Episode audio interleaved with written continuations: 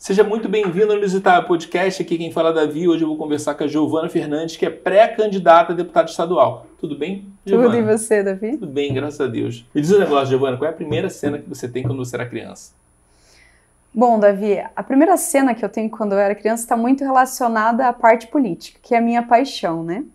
Então, foi em 1998, quando eu estava em cima de um barco e nesse barco estava escrito: pescando votos. Foi essa uma das imagens que eu lembro muito bem de quando eu era criança e foi aí que começou a minha vocação com a política. Por isso que é, eu acredito que seja algo que me marcou bastante. É engraçado, né? são cenas que, que às vezes conecta a gente e, e faz com que a gente tenha essa lembrança. Né? Sim. Às vezes coisas mais simples que provavelmente tu estava naquela aquele barco ali por acaso e é, faz eu acho que aquilo chamou atenção, né? Foi algo que eu gostei, foi diferente e acabou tornando hoje uma missão de vida. Você se formou em que exatamente?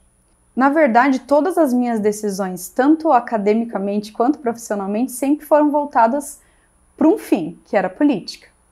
Mas, quando eu escolhi a minha profissão, foi muito no sentido de servir as pessoas, de garantir direito às pessoas. Por isso, eu sou assistente social, tenho graduação em serviço social tenho uma pós em Sociologia Política, um mestrado em Direitos Humanos e Políticas Públicas e agora estou fazendo um doutorado em Direito. Uau! Uau, estuda demais. Isso é bom também.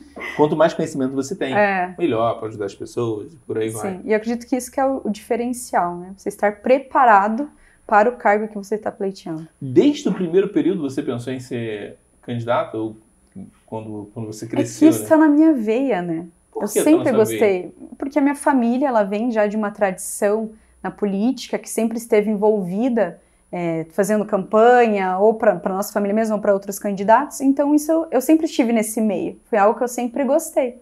Entendi. E quem é que você que era é, político na sua família? Então, o meu pai se candidatou pela primeira vez em 98. Foi nessa vez que estava no barquinho, né? Ah, é 98? É, 98. Quantos anos você tinha? Quatro. Quatro anos? Quatro anos. Era bem pequena, mas é, essa é uma das lembranças. Eu não tenho muitas lembranças, assim, da minha infância, mas essa é uma das lembranças que me marcou muito. E daí, em 2008, ele se candidatou, não conseguiu também a eleição. 2012, 2016, ele foi eleito e agora em 2020 faltaram 33 votos. Foi em 2012 que ele entrou com o meu digníssimo Tiago o Thiago também foi eleito em 2012 a vereador. Ah, o Thiago foi já vereador? Que legal, da cidade uhum. de Curitiba. Sim, Nossa. os dois. Tiro. Bom, pra mim é Stalin. Se eu pensar em tiro, eu lembro do Rio de Janeiro. legal, legal. Me diz um negócio, é... tem lado bom e lado ruim da política.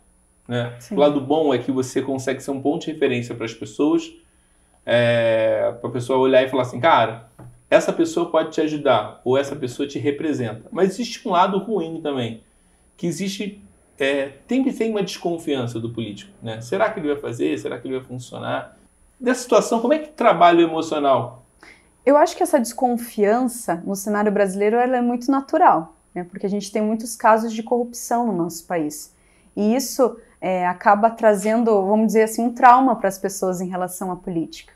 Mas eu sempre digo que se a gente não estiver na política, se a gente não estiver lá dentro fazendo a diferença, alguém vai estar fazendo parte. E pode ser que essa pessoa esteja fazendo algo correto ou não. Não, existem, então... não existem nem velhos e nem novos políticos, existem bons políticos. Você faz parte da mudança também. Sim.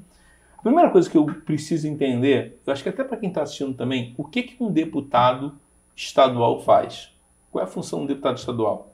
A função do deputado estadual, ela vem muito parecida com a do vereador, só que o vereador é no âmbito municipal Sim. e o deputado estadual no âmbito estadual.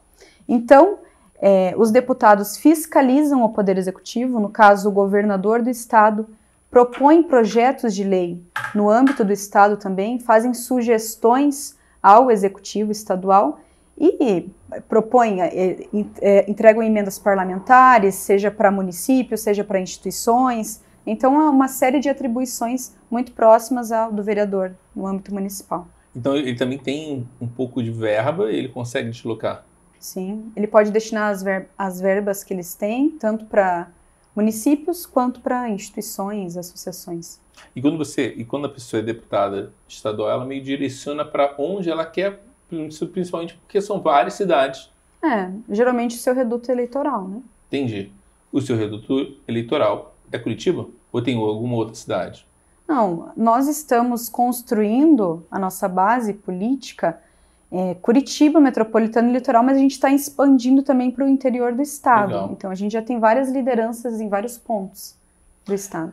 Deve ser bastante difícil, né? Você, eu acho que já é difícil você pensar numa campanha para vereador, que é só um município. Imagine o estado inteiro. É, é um desafio, né? É, imagine viagem. É, ainda mais porque o estado do Paraná tem municípios com diversas características. Então, são muitos municípios de pequeno porte, tem, cada um tem a sua, a sua característica. Nós temos a metrópole, né, onde que nós, nós moramos, o litoral. Então, é, tem municípios que estão bem afastados aqui da nossa capital, como Doutor Ulisses, Adrianópolis, Guaraqueçaba, Estrada de Chão, dificuldade de acesso, menor IDH do estado. Então, nós temos muitas diferenças no nosso estado e isso é um desafio para quem governa. Bem, e é engraçado que você que é assistente social, provavelmente assistente, assistente social e policial são duas coisas que as pessoas não chamam para tomar um cafezinho. É sempre problema, né? Então, ah, é, tal pessoa está com problema, é chama por chama a, a sei lá, você está no hospital, o cara tomou um tiro, ah, tem, tem que fazer isso para somar, é, você tem que ser o meio de campo entre a, a família. Você viu muita coisa, provavelmente você já viu muito problema ali, né? Assistente social lidar com problema. Quando você fala que vira uma candidata a deputada estadual, a situação é que você consegue enxergar melhor o problema. Isso é a minha visão. É isso. E qual é a sua causa ali? E, e eu tenho um foco em trabalhar com isso uhum. ou com uhum. aquilo. Então, a minha visão sobre essa parte social, ela foi é, bem acentuada quando eu trabalhei na Secretaria da Justiça, Família e Trabalho aqui do Estado. Porque eu trabalhava num escritório regional cuidava de Curitiba e dos municípios da região metropolitana. Então eu viajava muito para esses municípios e fiscalizava parte da assistência social dos municípios. Então ia lá ver se o CRAS estava funcionando direitinho, se o CRES estava funcionando conforme a legislação e conseguia é, verificar como que estava essa realidade, como os serviços eram desenvolvidos, como a população estava tendo acesso a esses serviços. Então essa experiência que eu tive por quatro anos na Sejuf, antes sedes, foi muito importante para construir as minhas propostas agora para minha pré-candidatura. Então, como você disse, as minhas, eu não tenho como sair disso. As minhas propostas são voltadas para a parte social, principalmente, você uma, né? Você teve uma lente de aumento né, dos problemas que tem. Sim. É, além dos municípios, eu também visitava muitas instituições. Então, instituições que atendiam criança e adolescente, instituições que atendiam idosos, pessoas com deficiência. Então, pude ter um olhar mais delicado para essa parte, para agora, na posição de pré-candidata, poder construir propostas que estejam de acordo com a realidade dessas pessoas. E o meu foco é, eu sempre foi algo que sempre eu amei muito, que é da primeira infância. Então eu vejo que a gente não consegue construir um país, desenvolver um país sem estar olhando para essas crianças. Então esse sempre foi o meu foco e continua sendo meu foco e também foi motivo da construção de diversas produções acadêmicas né, durante esse meu período de mestrado e agora de doutorado. Então, é algo que eu vou focar bem é na parte da primeira infância. A primeira infância é o quê? É do zero ao... Aos seis anos. Aos seis anos. Uhum. É que é a base, né? É, a base. É aí que, que todo mundo fala que é a formação da parte cognitiva, né, que influencia muito no, na parte adulta dessas pessoas. Então é muito importante que tenha algo bem fortalecido, que toda a estrutura, toda a rede de proteção às crianças esteja bem articulada, para que a gente evite é, é, situações de violência, situações que possam impactar futuramente. É, é, engraçado, porque como eu não convivo com isso, então às vezes foge do meu radar. Né? Eu estava falando assim, pô, eu queria que a pessoa, se eu fosse político, eu ia pensar que a comida chegasse na, na mão do meu semelhante, entendeu? E aí, quando você fala isso, é, é proteção, é acolhimento.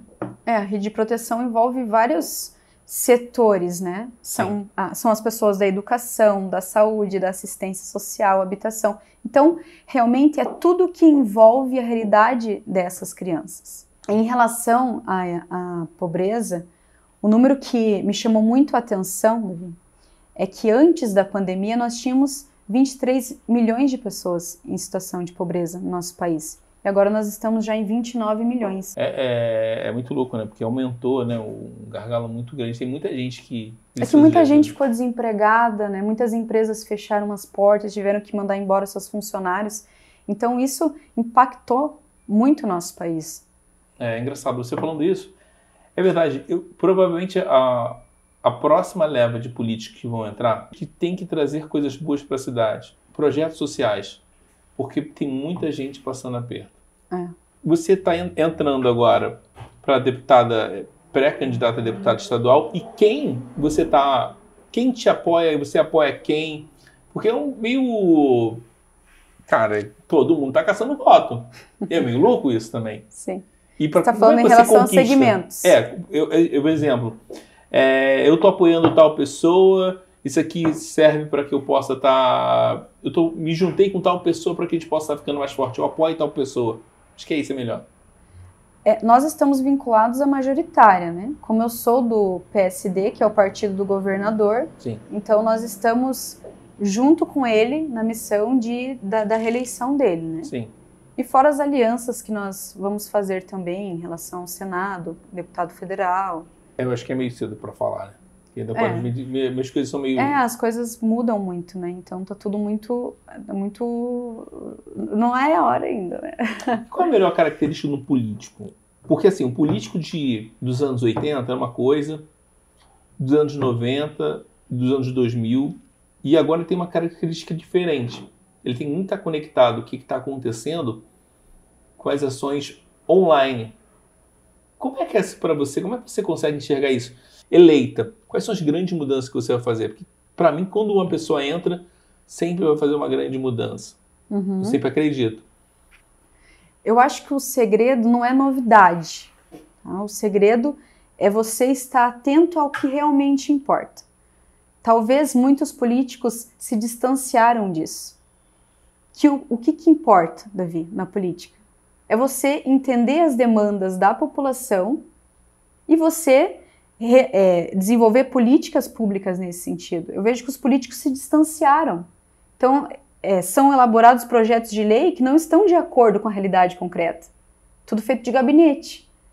Então, é importante que os políticos estejam nos bairros, que estejam nos municípios, que estejam conversando com as pessoas que eles representam. Ah, represento o segmento das mulheres, mas você conversou com as mulheres? Você sabe o que elas precisam? Então, eu não vejo que é uma novidade. E isso é um. Talvez a novidade seja que as redes sociais elas estão mais intensas. Então, as pessoas conseguem é, conversar com os políticos de uma forma mais rápida. Mas o segredo está em entender o que a população passa na realidade, em estar próximo e desenvolver as políticas de acordo com o que as pessoas precisam, que muitas leis não são desenvolvidas dessa forma e quando vão aplicar não dá certo. Muito louco. Para deputado estadual precisa de quantos votos para que possa se eleger? Tem esse cálculo ou esse cálculo é invisível? Que eu não entendo, realmente eu não entendo como é que funciona. Depende muito do partido. Então, no partido que eu estou, que é o PSD, nós acreditamos que vai ser uma média de 35 mil votos. De 35 a 40 mil votos para você ser eleito. 35 mil é como se fosse o estádio do, do Curitiba, né? Cheio. Ou do Atlético Paranaense meio cheio. Muito é. louco isso, né? É bastante gente. Muito Mas se você for pensar, por exemplo, eu moro na, na Regional do Boqueirão. Tá? Sim. A Regional do Boqueirão tem 200 mil eleitores. 200 mil pessoas? É. É bastante Cara, gente. Ativa que vota, né? Sim. E tem esses números assim, de, de pessoas ativas da região? Que eu vou dar exemplo. Eu moro, sei lá, Cristo Rei. É, é o contrário do seu, é o, é o contrário da cidade. Mas tem como saber se a pessoa vota, é, sei lá, se eu, eu, mudei meu título recentemente, se eu voto no, no, no, Paraná ou esses dados que tem são antigos? Não, não tem como saber. Você está falando se você vota? Não, não. De forma geral, se eu consigo ter o número de, de eleitores ativos. Você tem da última, da, da última eleição, você tem, né? Sim. Sim. Mas tem antes de saber quem já tem o título próprio para estar tá votando, é, para a gente falar, não, Sim. então nessa região tem 200 mil Sim. pessoas. Então tem é como só... saber quantos que tem é, o título, vamos supor, ativo, mas daí ir votar daí é um outro número que você só consegue saber depois do, da apuração, né? É, porque tem que fazer o cara também sair de casa para votar, né? É. Eu acho muito desafiante uma pessoa sair para qualquer tipo de, de campanha eleitoral, você candidata a alguma coisa. Porque você tem que convencer, sei lá, 35 mil pessoas. É muito difícil. E é votinho por votinho. É votinho por votinho. E também deve ser desafiante também. É desafiante. Mas é um desafio muito bom para quem gosta de política. Porque é você estar tá viajando, você está conversando com as pessoas, está entendendo a realidade. Para mim isso é muito gratificante. Então essa semana eu fiz várias visitas e você sentir o carinho das pessoas e também um, um grito de socorro, sabe? Os, dos representantes estarem mais próximos, as pessoas precisam disso. E quando a gente vai, as pessoas ficam muito felizes e é muito, muito legal, sabe? É muito gostoso estar nesses meios. Você efetivamente ali está do lado pro, do governador. Né? É do mesmo partido que ele. Uhum. É mais fácil se eleger quando você está próximo de um cara que já é do governo ou não? Então, como eu falei, depende muito do partido. Mas é claro que você está aliado ao governador, né? ainda mais o governador Ratinho, que eu acredito que ele é um grande líder, que fez muitas obras, que, que a, ele teve uma atuação muito forte aqui no estado. Então é claro que isso ajuda, né? porque você está no, no partido do, de um grande líder. Né? O Ratinho é um grande líder aqui no nosso estado. Mas, ao mesmo tempo, é um desafio, porque são muitos deputados que já estão lá eleitos, mas eu, a gente sempre fala, né, que o, o PSD vai fazer 17 cadeiras. Mas agora eles vão lutar pelas 16 porque uma já é nossa. Né? Então, ao mesmo tempo que é, é, algo bom, também é um desafio estar no PSD, que é o partido do, do governador. O 16 cadeiras é muita coisa, né? Muita coisa. É. Eu não tenho muita noção. Eu estou morando, sei lá, três anos aqui, então não tenho muita noção se o que que se o ratinho é bom ou ruim. A minha referência de político, a grande maioria dos governadores que eu tenho da minha cidade foram presos. Então, Sérgio Cabral, então a minha referência, mas dizem que o é ratinho é, legal. Dizem Sim. que o ratinho é legal. Ele não tá ele não tá nas polêmicas dos problemas. É, é. ele sabe circular bem, né, em todos os, os cenários. E ele, eu sempre falo, o ratinho não precisava estar lá, então ele tá por um propósito. Isso a gente vê agora, uma das obras que todos os paranaenses sempre queriam que saísse do papel, duas, né? A Orla de Matinhos, que nenhum governador conseguiu tirar do papel, e a Ponte de Guaratuba ele está conseguindo. Que é a Orla de Matinhos? Eu não sei, eu, eu, ele está estendendo É a, a engorda. A engorda uma Copacabana. É, vai ficar melhor. eu acho que vai ficar legal. Vai ficar legal. Faz muito tempo que eu não vou para Copacabana, mas deve ficar legal. É, querendo ou não querendo, isso é bom para o turismo. Tá? Isso é, é, fantástico. Imagina. O único problema é a água gelada. Né? Fora isso, você, se você sai daqui e, e vai mais próximo, é, você evita de, de ir para grandes centros e o dinheiro fica circulando. É, a gente precisa desenvolver o nosso estado. Né? Desenvolver em termos de turismo. É, eu acho que desenvolver em termos de turismo. Isso é muito é. legal. É, ele está apostando uma. É uma coisa que ele está apostando lá para frente também. Sim, sim. Isso é uma das coisas mais fantásticas. A gente falou então da que você vai estar acompanhando a primeira infância. Além da primeira infância, tem algum. Cara, a gente tem. Eu imagino que você tem vários planos de, de, de projetos que você tem. Mas tem algum outro para que a gente possa falar, cara, isso aqui é legal, que a Giovana vai fazer? Que você tem alguma coisa focada? Além da primeira infância? Eu vou, eu vou falar de uma proposta que talvez muitas pessoas não tenham um olhar atento, que é em relação aos pescadores.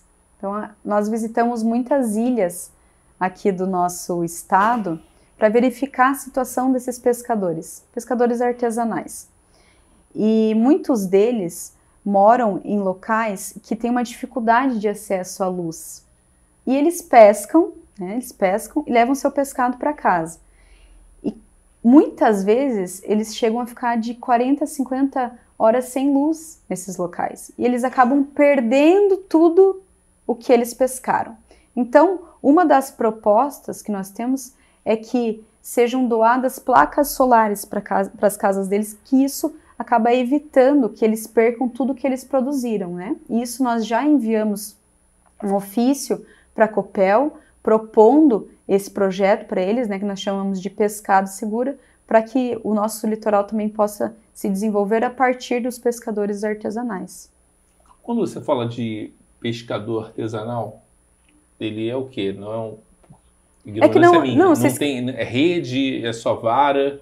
Não, é rede, é vara, mas não são grandes indústrias, entendeu? Por ah, isso que artesanal é mais familiar. Entendi. Uhum. É o cara que leva o peixe e tá ele mesmo, um mega empreendedor, ele pesca e provavelmente é. ele mesmo está vendendo, né? É, isso. Nossa, e tem muita gente. Bastante, bastante. E eles não têm luz. Alguns têm, alguns não, mas eles têm um problema que a luz ela cai muito nesses locais, sabe? Que é local de praia. É, é muito isolado, né? né? Muito isolado. Caramba, que loucura. Então, é. geladeira deve ser ruim. É. é nossa. Eles é... acabam perdendo tudo, sabe? Isso é complicado. É engraçado. A gente acha que as coisas não são tão necessárias, mas quando falta a luz, você acha, cara, é tão importante hoje em dia. E a gente só percebeu isso e só conseguiu propor, propor algo porque a gente foi lá. E eles falaram pra gente o que, que eles passavam. Então, por isso que é importante você estar tá nesses locais, para entender o que as pessoas estão passando lá, né? Não, imagina, isso é qualidade de vida. É. E aí, vamos dar exemplo. Quando eu fui usar óculos, era tudo embaçado, não sabia que estava ruim. A minha mãe, a professora foi lá, falou que eu tinha que usar óculos, eu lembrei é, a minha primeira sensação quando eu botei o óculos, nossa, clareou tudo. Ficou tudo claro. E eu imagino para alguém que é que está precisando de luz, sabe? Que, porra, a energia cai. E a. Copel ajudou? A Copel já está implantando numa outra ilha, né, que não foi uma das ilhas que a gente visitou, mas vai começar a implantar também. A gente foi na ilha de Piaçaguera. Eles estão implantando na Ilha do Mel. É, mas a Ilha do Mel também é ponto turístico. Mas né? calma que eu vou lutar para que vá em todas. Pode ficar bem tranquilo. Que legal, que legal. É, a gente também, você é mulher e provavelmente eu acho que você também levanta a bandeira para a mulher. Tem algum projeto para mulheres?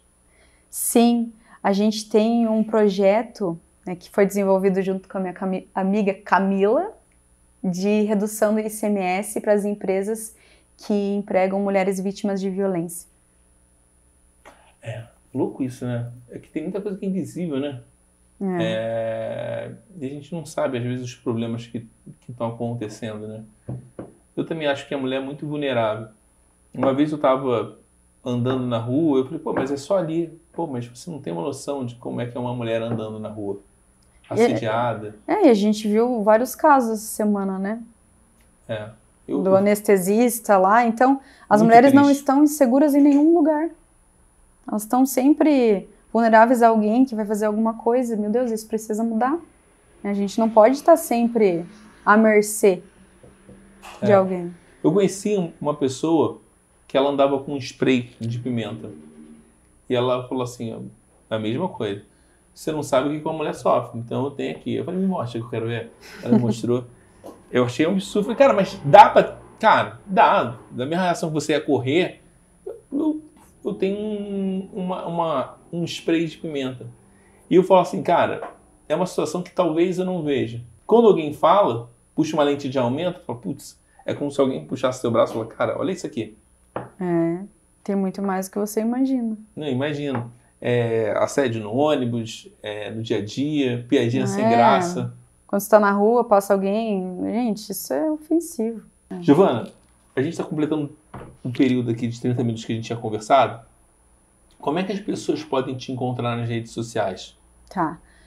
Tanto no, na minha página do Face quanto no meu pessoal é Giovana Fernandes, Giovana com I com dois N's. E no Instagram, arroba giovanafernande.s. Tá, vai aparecer, vai, vai aparecer aqui embaixo. Isso. Tem alguma coisa que você queira falar que talvez eu não não joguei uma lente de aumento? Sei lá, não, alguma coisa, acredito... algum projeto, alguma coisa que talvez não passou despercebido. Não, acredito queira... que seja isso. Davi, eu estou me propondo como pré-candidata a ter, tanto nessa, nessa parte de pré-campanha como, como após, uma gestão muito democrática. Eu quero que as pessoas entrem em contato comigo, que as pessoas participem, que façam propostas, porque isso é muito importante para que eu já comece construindo essa pré-campanha de uma forma muito consolidada, uma forma com que as pessoas possam estar junto comigo. Então, é, podem me acompanhar em todas as redes sociais para verificar o meu trabalho, para conversar comigo e, se quiserem, continuar nesse propósito, que é um propósito que veio de muitos anos e é uma missão que Deus colocou na minha vida. É engraçado a história da missão, né? A missão é uma responsabilidade muito grande. É, e é uma responsabilidade muito grande você representar a população. Eu quero que você seja uma boa representante. Você. E se você conseguir vencer, que eu torço para você, você é, represente muito bem. Que a gente precisa de renovação Já constante. vamos fazer um compromisso. Dia 3 de outubro eu volto aqui para a gente fazer um outro podcast. Nossa, então fechado. pode ser que a gente já abre, a gente vai naquele local que tem pizza. Ah, fechou. Fechou. Tá bom? Legal. Obrigado, tá, Giovana? Eu que agradeço, Davi. Siga a Giovana, é, se informe mais, entre nas redes sociais dela. Eu acho que é muito interessante até para você se informar é, de como funciona a eleição, como é que o deputado estadual vai estar agindo e, se possível, conheça mais o trabalho da Giovana, tá bom? Um grande abraço, tchau, tchau. Gostou?